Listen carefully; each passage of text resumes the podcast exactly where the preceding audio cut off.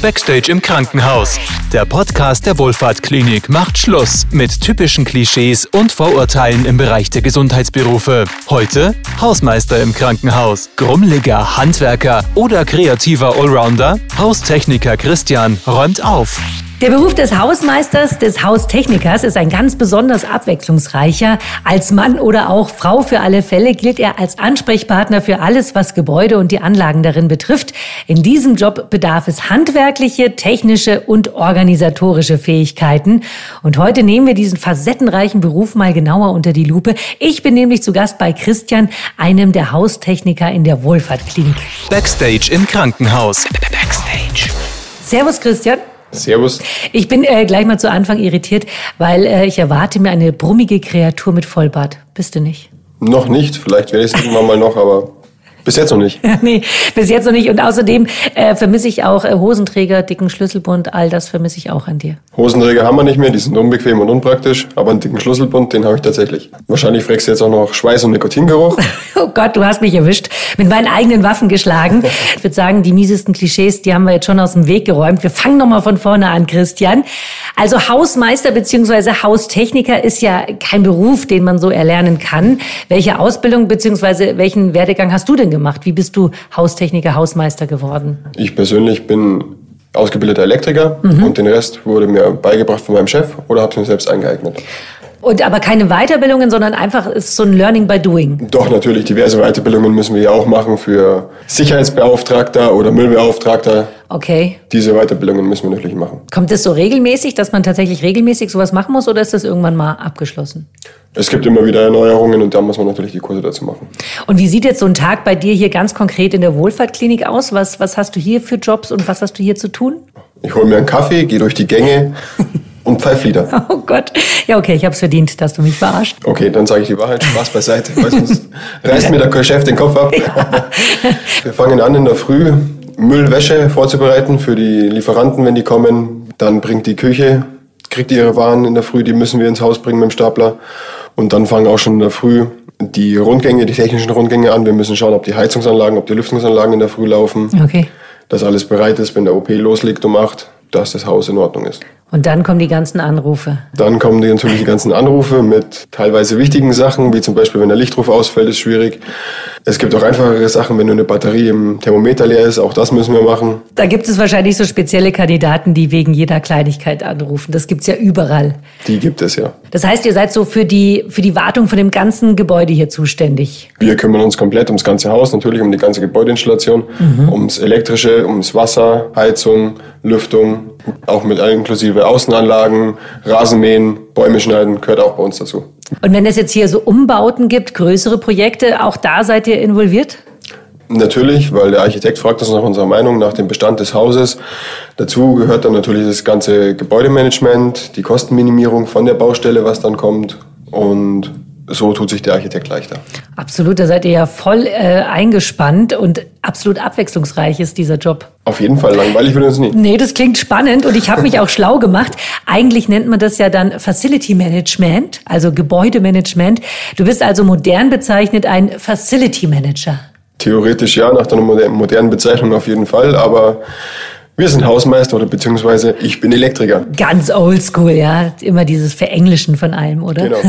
Was muss man denn für Voraussetzungen mitbringen, um hier Hausmeister beziehungsweise Facility Manager zu sein? Auf jeden Fall einen technischen Beruf. Mhm. Optimal ist natürlich Elektriker oder Elektroinstallateur beziehungsweise Wasserinstallateur oder Gas- und Wasserinstallation. Außerdem sollte man sich betriebswirtschaftlich auskennen und kommunikativ sollte man auch sein. Also kein grummeliger Handwerker. Nein, das sind wir nicht. Wir sind auch keine Tratschen, keine Bösartigen. Aber ein bisschen Tratschen vielleicht? Natürlich. ja, und weil ihr seid ja überall, ihr kriegt ja von allen Ecken und Enden bestimmt was mit, oder? Richtig, wir kriegen es von den Ärzten, wir kriegen es von den Schwestern, wir kriegen es von den Putzleuten. Boah, also von dir können wir alles erfahren, wenn wir wollen. Theoretisch ja.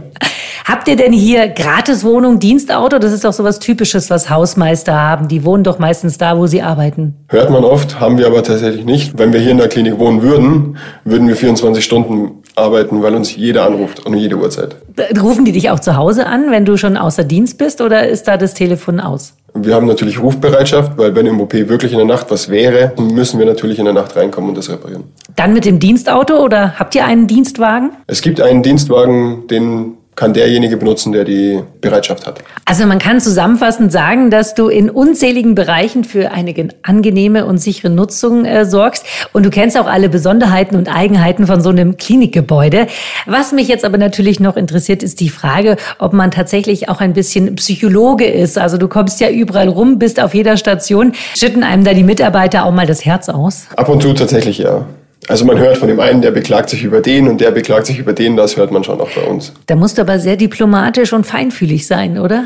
Drum bleibt ja auch das, was uns einer sagt, bei uns. Und ein ganz kleiner Teil Psychologie schadet auch bei mir im Job nicht. Gibt es denn so eine Sache, die in deinem Job besonders lustig ist oder war? Irgendwas, was dir passiert ist, seit du hier arbeitest? Ja, was soll ich sagen? Also tatsächlich ist mal an einem Sonntagnachmittag, wenn man in der Sonne beim Grillen sitzt und dann um drei Uhr das Telefon geht, weil beim Patienten der Pro-7-Sender nicht geht und man tatsächlich ins Krankenhaus reinfahren muss, ist dann oh. amüsant oder anstrengend, je nachdem.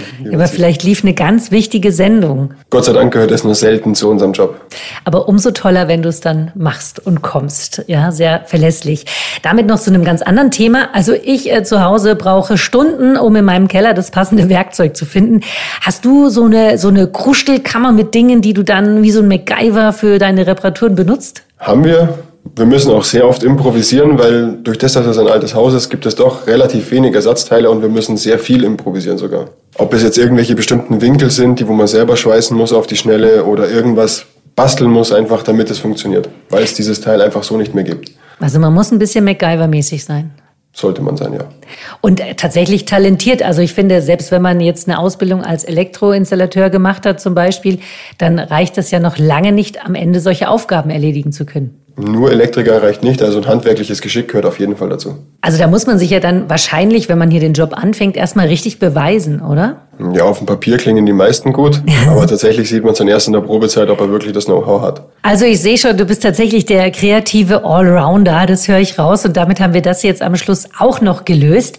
Lieber Christian, wie alle anderen, die bisher hier im Podcast waren, erhältst natürlich auch du am Ende noch 20 Sekunden, um zu erklären, warum dein Beruf als Haustechniker hier in der Wohlfahrtklinik so ein besonderer ist. Ich freue mich drauf, schieß los.